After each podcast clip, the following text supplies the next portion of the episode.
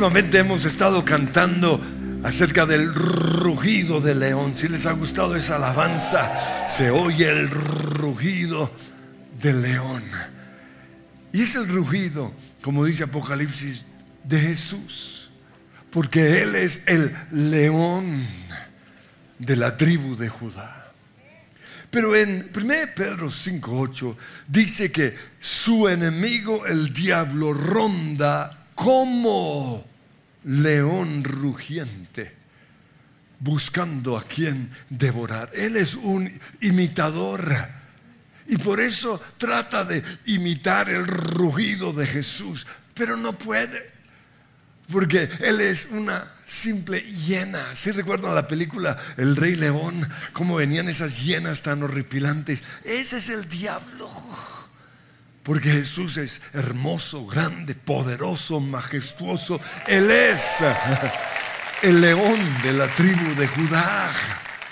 Y los demonios no pueden resistir el rugido de Jesús. Sin embargo, aquí vemos que Satanás anda como león rugiente buscando a quien devorar, a quien oprimir a quien enfermar, a quien desanimar, engañar, influenciar, obsesionar o controlar. Por eso en el versículo siguiente dice, resístanlo, manteniéndose firmes en la fe, sabiendo que sus hermanos en todo el mundo están soportando la misma clase de ataques o de sufrimientos. Jesús dijo en Juan capítulo 10, 10 que el propósito del ladrón es robar, matar y destruir. Y siempre que yo leía esto, eh, pensaba que estaba escrito mal, que de últimas debería ir matar.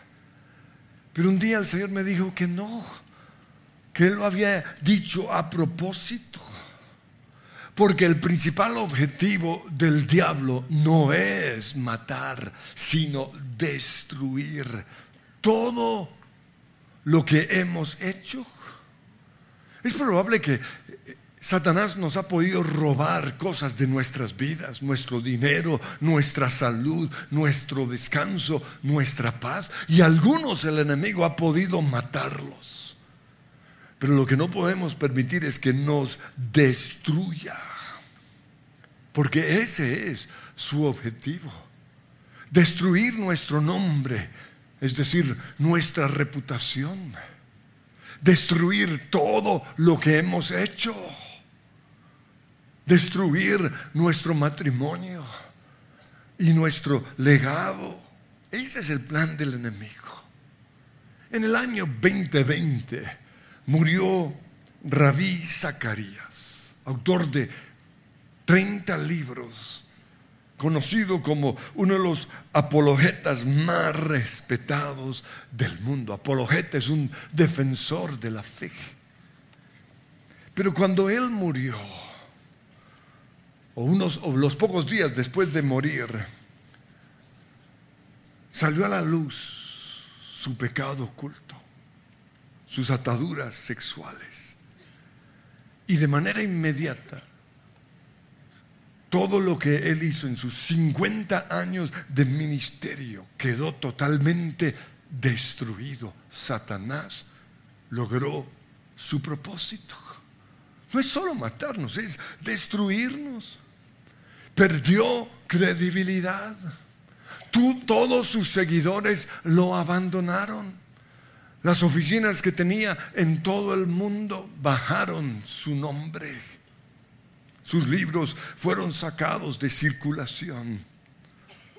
Y su familia se quedó sin nada. Y ese es el plan del enemigo. Otro general de Dios que bajo la influencia del alcohol cometió un error que ha tenido un efecto dominó sobre todo lo que durante años él había construido. Un ministerio que había bendecido el mundo entero. En menos de nada comenzó a caer. ¿Qué va a pasar ahora con todo lo que hizo? ¿Qué va a pasar con todos los que dependían de él? ¿Qué va a pasar con su familia? Es que Eclesiastés 10.1 dice, las moscas muertas apestan y echan a perder el perfume. Asimismo pesa más una pequeña necedad que la sabiduría y la honra juntos. ¿Se han puesto ustedes a pensar qué pasaría con esta iglesia, con mi familia y con todos los que dependen de mí? Si el enemigo logra destruirme. Por eso no podemos darle lugar al diablo. No podemos ignorar sus maquinaciones. Dice 2 Corintios 2.11, para que Satanás no se aproveche de nosotros, pues no ignoramos sus artimañas. Y la pregunta que ha generado mucha discusión entre los cristianos durante siglos es la siguiente. ¿Pueden los demonios oprimir a un creyente? Pero ¿sabían ustedes que por ignorar a los demonios es que muchos hoy están cayendo? Algunos creen que los demonios no pueden oprimir al creyente porque somos templo del Espíritu Santo. Y donde está el Espíritu Santo no puede estar Satanás. Y yo creo en el poder y la unción de la presencia del Señor. Yo estoy seguro que en una casa de alabanza permanente, porque Dios habita en medio de la alabanza de su pueblo, los demonios no pueden resistir y se tienen que ir. Pero yo veo que hay momentos en los cuales los demonios están donde está el Espíritu Santo. Uno de esos casos fue cuando Jesús fue tentado por el diablo. La Biblia dice que Jesús fue llevado por el Espíritu Santo al desierto a ser tentado por el diablo. Entonces vemos que Jesús, que el Espíritu Santo estaba presente allí. Y no solo eso, fue el Espíritu Santo el que llevó a Jesús a donde estaba el diablo. Otro caso es el de Saúl. La Biblia dice en 1 Samuel 19, 9 que un espíritu maligno se apoderó de él.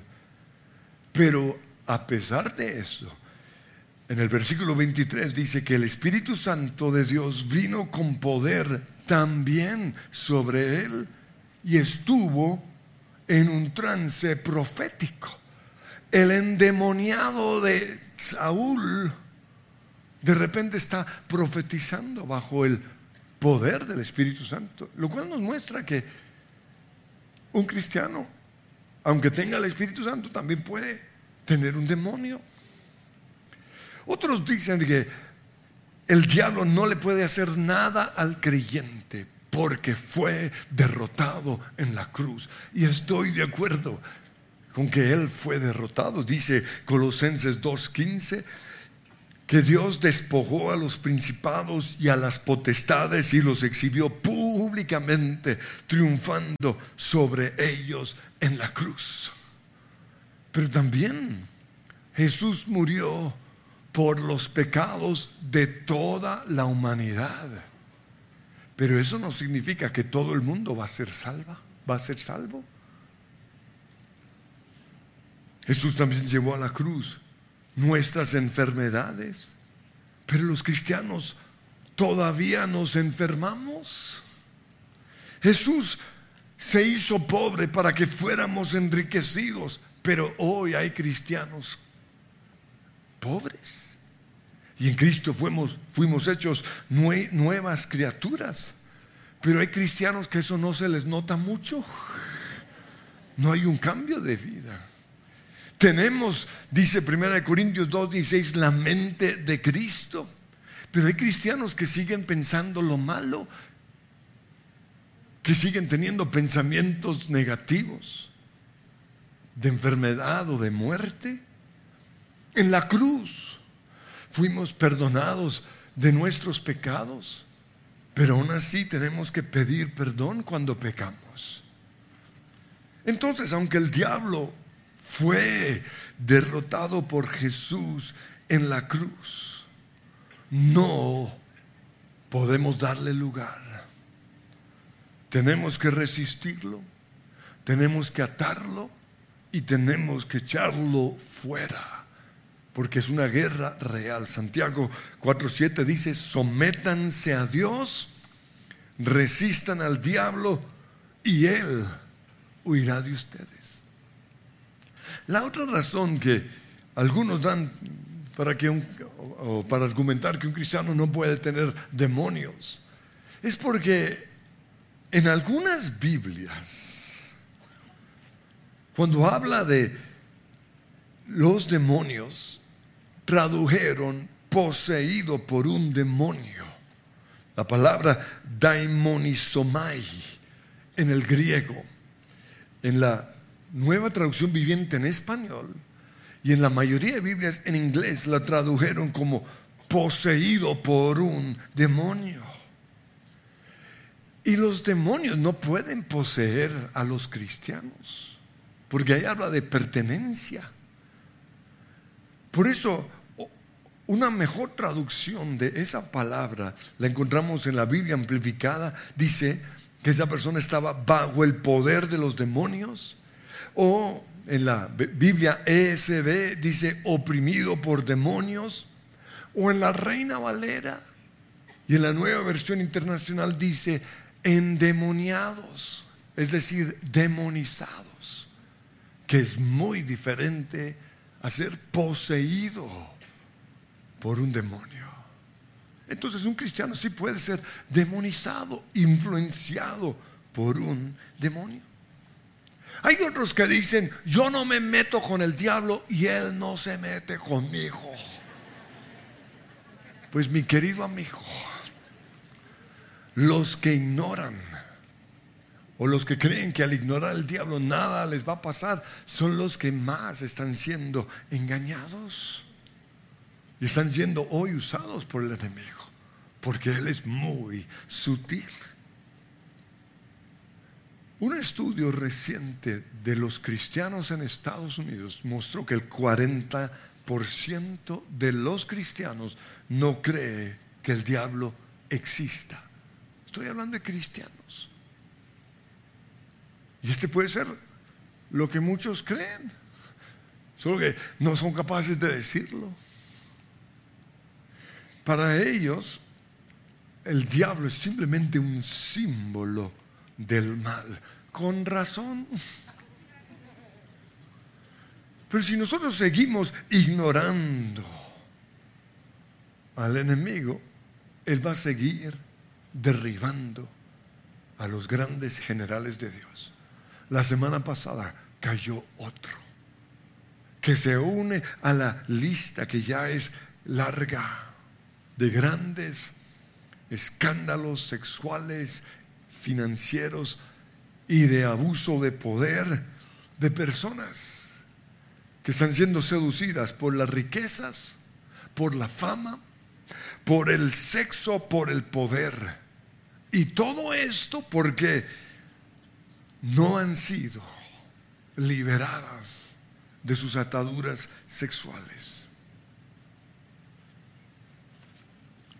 no han sido liberados o liberadas a estas personas de sus adicciones a la pornografía, al alcohol, a la comida, al juego o a la necesidad de ser alabados.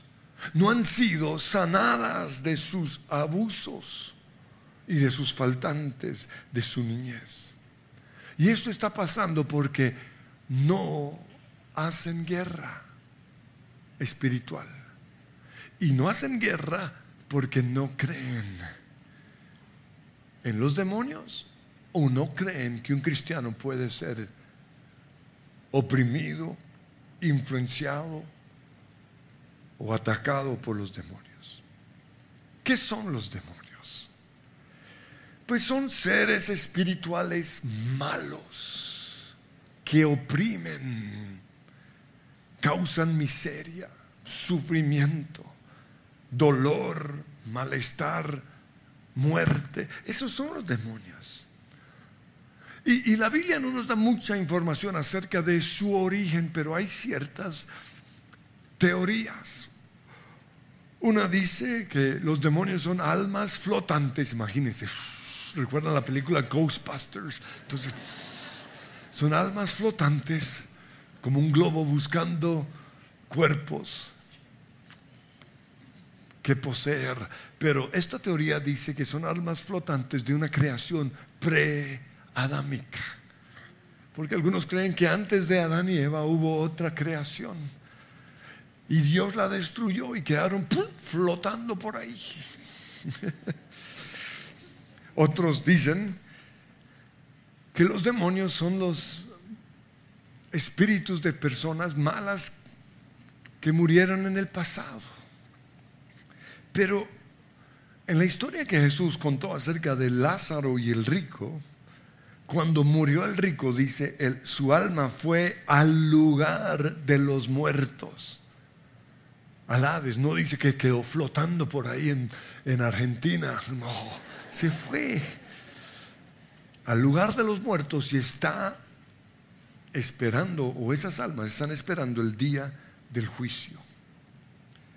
Por eso la idea más aceptada acerca del origen de los demonios es que son los ángeles caídos que fueron echados del cielo cuando fue echado lucero de la mañana. Dice Apocalipsis 12, 9, este gran dragón, la serpiente antigua llamada diablo o Satanás, el que engaña al mundo entero, fue lanzado a la tierra junto con todos sus ángeles.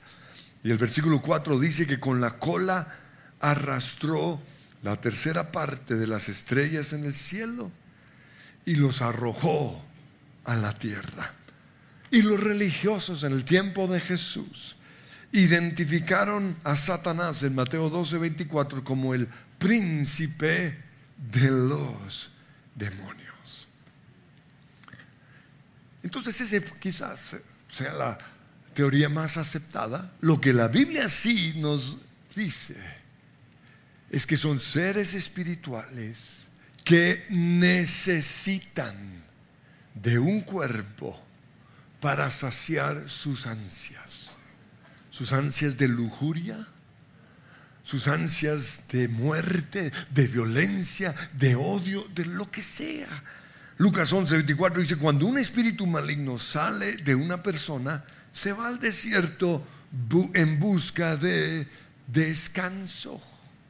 Pero como no lo encuentra, dice, volveré a la persona de la cual salí. Los demonios solo descansan cuando entran en una persona.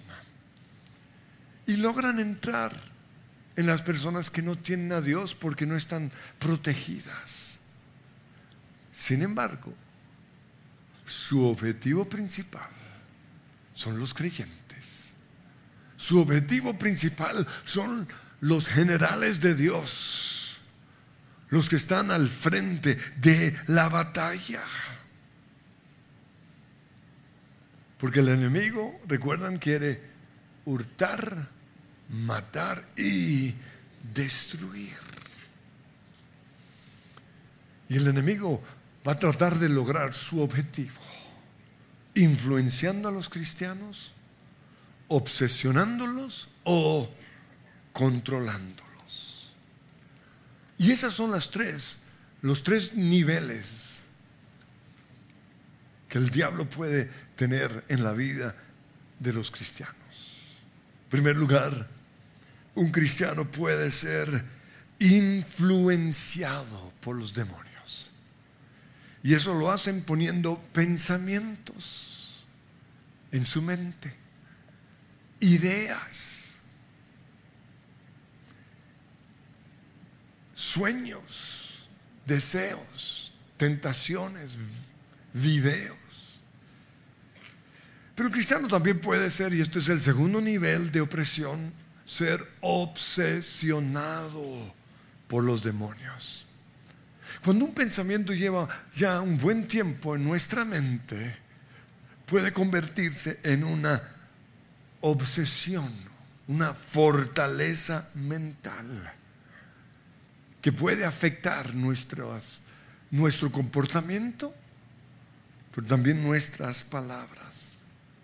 Y el tercer nivel es cuando un cristiano está siendo controlado por los demonios. Ahora, no es un control permanente, sino que de vez en cuando esa persona pierde control de su mente, de su voluntad, de sus emociones o aún de su cuerpo. Hoy solo nos vamos a limitar a la influencia demoníaca, que es el primer nivel. Ahora, no estoy descuidando la responsabilidad nuestra como creyente, porque los tres enemigos del creyente son la carne, el mundo y el diablo. Entonces, yo tengo con respecto a mi carne que crucificarla todos los días. Dice Santiago 1.14, cada uno es tentado cuando se deja arrastrar y seducir por sus malos deseos. Después, cuando el deseo malo ha concebido, da luz el pecado. Y cuando el pecado llega a su madurez, da a luz la muerte. Entonces, yo tengo que reconocer que muchas cosas no son de los demonios, sino es pura carne. Y yo tengo que crucificarla. También otro enemigo nuestro es el mundo. Dice al respecto 1 Juan 2.16, el mundo solo ofrece un intenso deseo por el placer físico, un deseo insaciable por todo lo que vemos y el orgullo de nuestros logros y posesiones.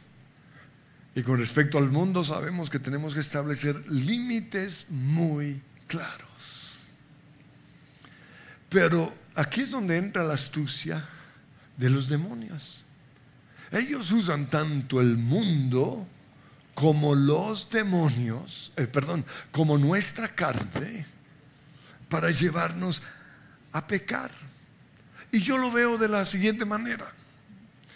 En mi caso personal, mi sangre es muy apetecida por los zancudos. Cuando salimos a pasear con mi hija, mi yerno y mi esposa, los perros, todos me atacan a mí.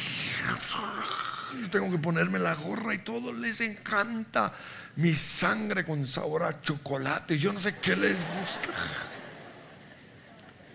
Por eso yo tuve que volverme un especialista en manejar qué? Las picaduras de los zancudos. Y yo aprendí que si me rasco, esa picadura me va a durar una semana. Entonces, aunque tenga mucho picazón, me lo aguanto. Y así solo va a ser un día. ¿Listo? Por eso yo aprendí a no rascarme. Pues los demonios, ellos saben que nos gusta rascar en donde nos pica. ¿A quién no le gusta rascar? Eso es delicioso. Y los demonios lo saben. Y ellos saben cuáles son nuestras luchas, cuáles son nuestras debilidades, nuestros antojos nuestras adicciones, nuestros enojos, nuestros deseos insaciables, amarguras e inseguridades. Y es allí en donde van a causar fricción para alborotar nuestra carne, para que nos rasquemos. Y por eso usa el mundo, ahí dio una rasquiña, demonios.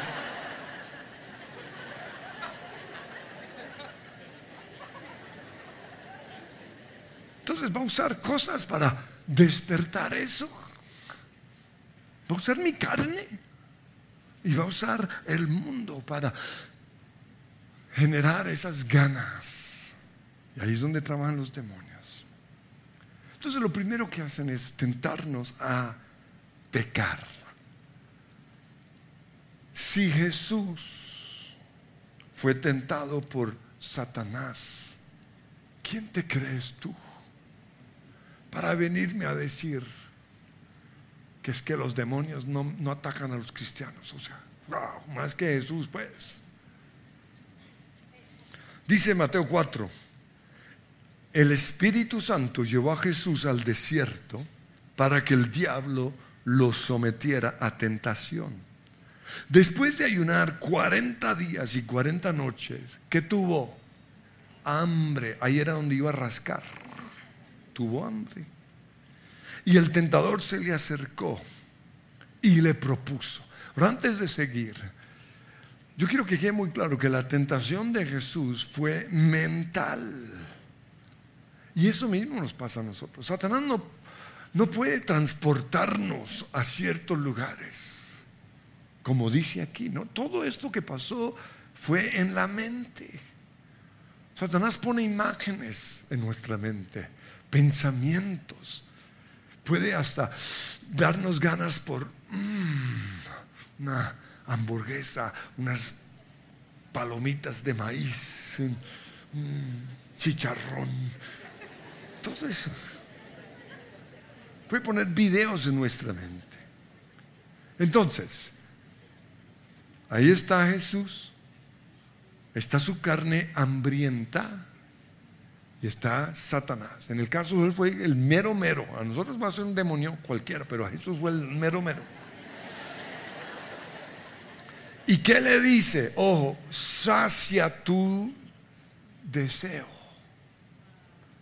sacia tu antojo. Jesús solo tiene hambre. Ahora, esto no es pecado, pero ¿ah? Si cedemos, el enemigo está logrando meter su pie en la puerta. Dice, el tentador se le acercó y le propuso, si eres hijo de Dios, ordena a estas piedras que se conviertan en pan. No es algo pecaminoso. Pero el enemigo puede poner en nuestra mente buenas ideas. Pero lo que tenemos que entender es que proceden de los demonios. Por eso aquí hay que desarrollar discernimiento. Yo he sido tentado a usar lo que Dios me ha dado para ayudar a otros a, salir de la prueba. No cuando yo veo que alguien tiene una prueba financiera, yo quiero ayudarla. Pero a veces Dios me dice, no way. ¿Por qué? Porque estaría impidiendo el plan de Dios. Porque a veces el, tener hambre es parte del propósito de Dios. Un día mi hijo medio rayó mi carrito y lo arregló. Y yo dije, lo, lo, voy a dejar aguantar una semana y luego se lo voy a pagar. Pero cuando fui a pagárselo, el Señor me dijo, no, güey, José. ¿Por qué? porque lo estarías ayudando y yo necesito formarlo. Por eso Jesús le respondió al demonio, escrito está, no solo de pan vive el hombre, sino de toda palabra que sale de la boca de Dios. Primera tentación, sacia tus necesidades o tus deseos, tus antojos. La segunda, llama la atención. Dice, luego el diablo lo llevó. Una vez más, en su mente lo llevó, ¿no? No le transportó, venga, no, lo llevó en su mente a la ciudad santa, a Jerusalén, e hizo que se pusiera de pie sobre la parte más alta del templo. Y le dijo, si eres el Hijo de Dios, tírate abajo, porque escrito está, ordenará que sus ángeles te sostengan en sus manos para que no tropieces con piedra alguna. Quiero que sepan esto, que el diablo va a usar versículos de la Biblia para lograr meterse a nuestra mente. Por eso la Biblia dice que él se viste como ángel de luz. Y por eso Jesús le respondió, ojo, versículos 5 al 7, también está escrito, o sea, él respondió con la Biblia, no pongas a prueba al Señor tu Dios. El momento en el cual los demonios logran entrar a nuestra mente con un versículo de la Biblia fuera de contexto, también lograrán usar las películas, usar Google para meternos sus ideas. Y poco a poco nos meterán, las ideas anticristianas de hombres como Nietzsche o Marx. Cuidado. Tercero, la tercera tentación. No tienes que ir por el camino largo. No tienes que sufrir. Le mostró un atajo a Jesús. Dice, de nuevo lo tentó el diablo llevándolo a una montaña muy alta y le mostró todos los reinos del mundo y su esplendor y le dijo, todo esto te daré si te postras y me adoras. Y Jesús le dijo, vete Satanás, porque escrito está, al Señor tu Dios adorarás y al solo servirás. Entonces el diablo lo dejó y unos ángeles acudieron a servirle. Aquí vemos que el diablo, o Jesús más bien, fue tentado por los demonios. Nosotros también lo vamos a hacer. Y esto es su forma, primera forma de acercarse, por medio de la influencia. Y esta es la tentación de buscar el camino más fácil, más corto. Estaba diciendo, no tienes que ir a la cruz. No tienes que sufrir. Y a nosotros nos va a decir cosas como, no tienes que trabajar tanto. No tienes que estudiar. No tienes que, te voy a mostrar un atajo. Por eso, recuerdan que cuando Pedro reprendió a Jesús por estar hablando acerca de todo lo que iba a padecer, Jesús reprendió pero no a Pedro, a Satanás. ¿Por qué? Porque fue el mismo demonio que lo había tentado allá en el desierto. Porque Pedro le está proponiendo lo mismo. No, no tienes que morir.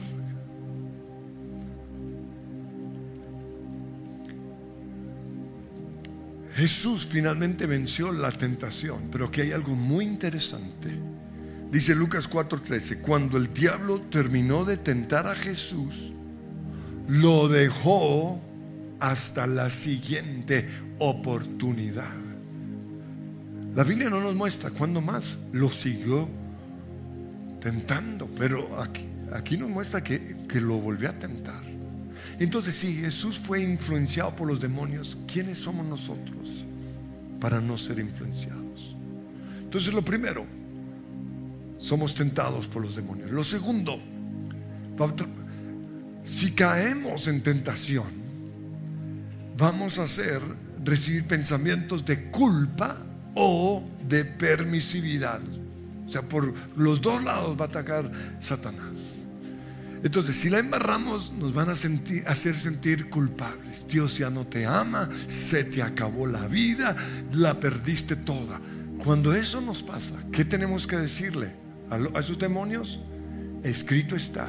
Romanos 8.1, hay que manejarlo bien. Ninguna condenación hay para el que está en Cristo Jesús. Pero la otra forma que el enemigo va a atacarnos o va a tratar de influenciarnos es dándonos permiso para seguir pecando. Entonces viene este pensamiento, no es tan grave. Todos lo hacen. Y la historia favorita del diablo, ¿sabe cuál es? La de David. David también cayó. Y Dios lo bendijo. El justo podrá caer siete veces, no lleva sino cuatro. Recuerden que el diablo maneja Biblia mejor que nosotros. Pero número tres, los demonios logran llegar a nuestra mente poniendo mentiras. Cuando Ananías y Zafira, en el libro de Hechos, mintieron solo para impresionar a la iglesia de que habían vendido una propiedad por cierta cantidad de dinero, Pedro le dijo a Ananías en Hechos 5:3, ¿por qué permitiste que Satanás llenara tu corazón para que mintieras al Espíritu Santo? Y eso nos dice hoy el Señor, ¿por qué estás permitiendo esas mentiras? Por eso, no tomemos esto a la ligera. Tenemos que analizar las exageraciones, los mensajes que hemos distorsionado. Él dijo, ¿está seguro que él dijo eso?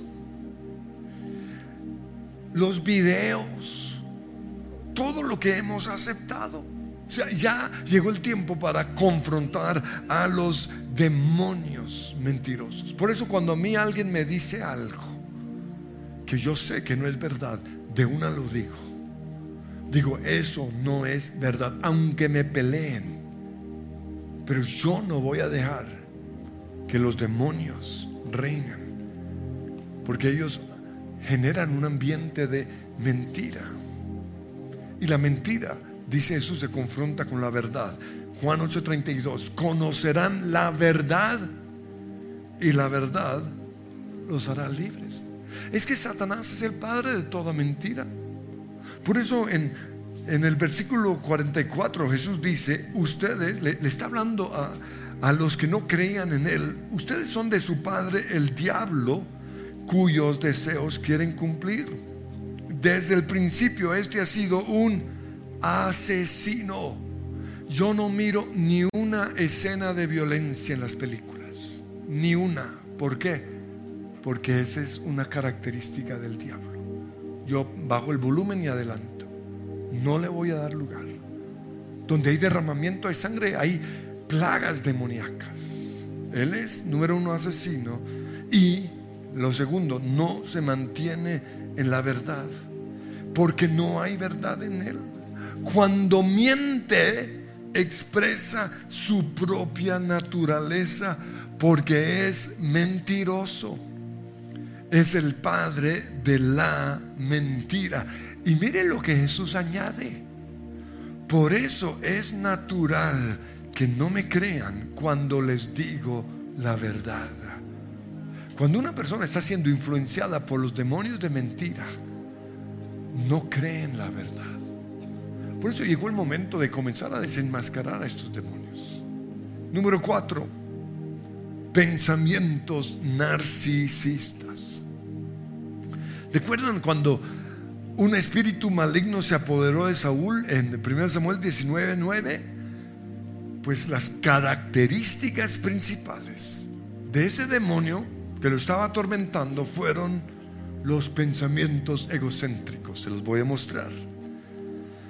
Le molestó cuando la gente le estaba dando crédito a David por matar a Goliat. ¿Qué esperaba? Él fue el que lo mató pero le molestó.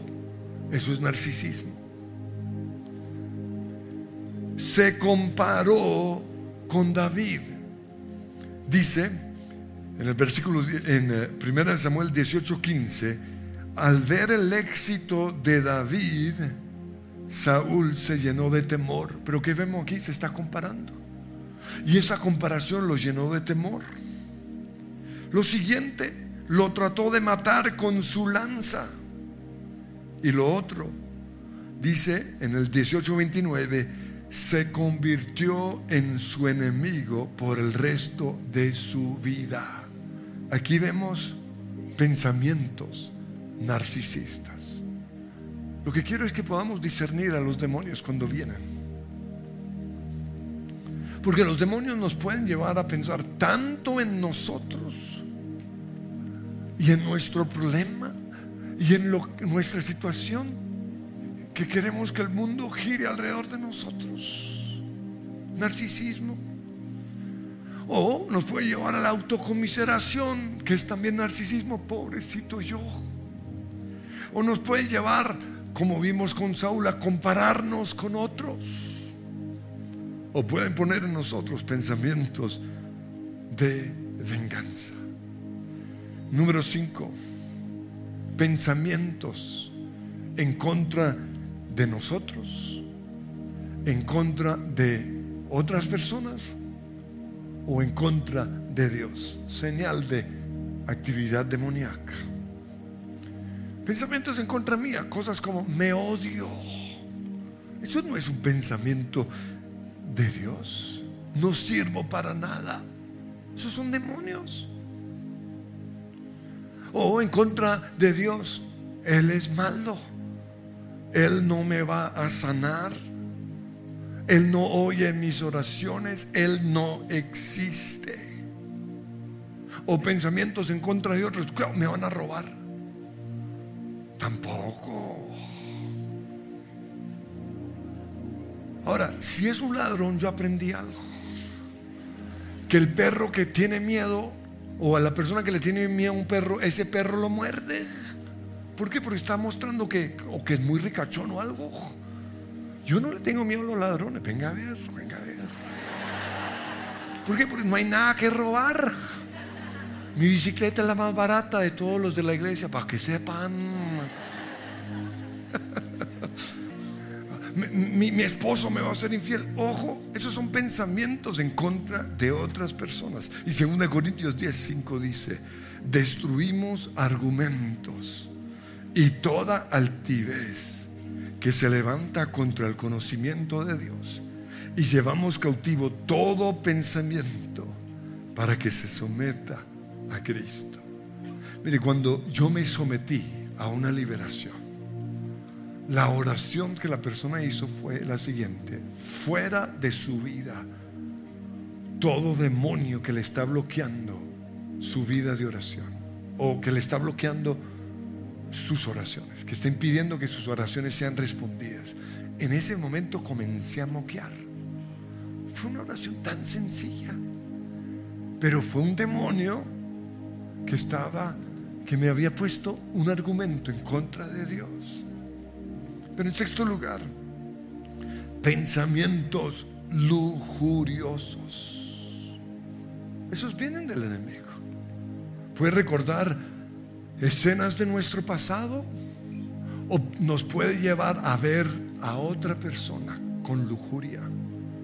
Por eso Jesús dijo, Mateo 5:28, el que mira con pasión sexual a una mujer o a un hombre, ya ha cometido adulterio con esa persona en su corazón. Por lo tanto, versículo siguiente, 29, si tu ojo te hace caer en pasiones sexuales, sácatelo y tíralo. Yo sugiero, no quiten el ojo, sino el demonio de lujuria que está detrás de ese ojo. Eso obvio es lo que está diciendo Jesús. O sea, es un demonio de lujuria. Y finalmente, pensamientos de temor. Dios no nos ha dado un espíritu de temor, no es de Dios. Nos ponemos en pie, Señor, yo te doy gracias. Porque somos templo del Espíritu Santo. Y quiero que mientras yo esté orando, estén orando muy similar a lo que estoy diciendo. Gracias Señor porque fuimos comprados por tu sangre. Creemos Señor que te pertenecemos a ti. Y creemos que Satanás y todos sus demonios fueron derrotados en la cruz del Calvario. Pero hoy reconocemos que así como Jesús fue tentado por el enemigo, nosotros también podemos ser tentados. Y yo te pido que comiences a darnos discernimiento, que nos demos cuenta que el mundo espiritual es real y que mucho de lo que estamos viviendo es espiritual. Y Señor, yo ato todo espíritu de miedo, de temor que el enemigo quiera poner en nosotros, porque Dios no me ha dado ese espíritu. El Espíritu Santo es un, un espíritu que enfrenta a las tinieblas enfrenta a Satanás porque sabe que él fue un enemigo vencido en la cruz del Calvario. Por eso a ti te digo, Satanás, estás debajo de mis pies, estás atado y encadenado. Tú eres simplemente una hiena que tratas de rugir como Jesús, pero no eres Jesús. Y hoy se levanta en medio de nosotros el león de la tribu de Judá para decirte, Satanás, te vas de nuestras vidas, te vas de nuestra mente. Renunciamos a todo pensamiento, a toda tentación, a toda idea, a todo sueño, en el nombre que es sobre todo nombre. Y te pido, Espíritu Santo, toma control de mi mente. Y yo tomo hoy la decisión de no dejar que las tinieblas gobiernen en el nombre de Cristo Jesús. Lo verdadero, lo va a llenar mi pensamiento con poder renovará. Lo verdadero, lo justo va a llenar mi pensamiento con poder Lo renovará. verdadero. Lo verdadero, lo justo va a llenar mi pensamiento. Si les gustó este video, pueden suscribirse al canal de El lugar de su presencia en YouTube. De esa manera gozará de todos nuestros beneficios.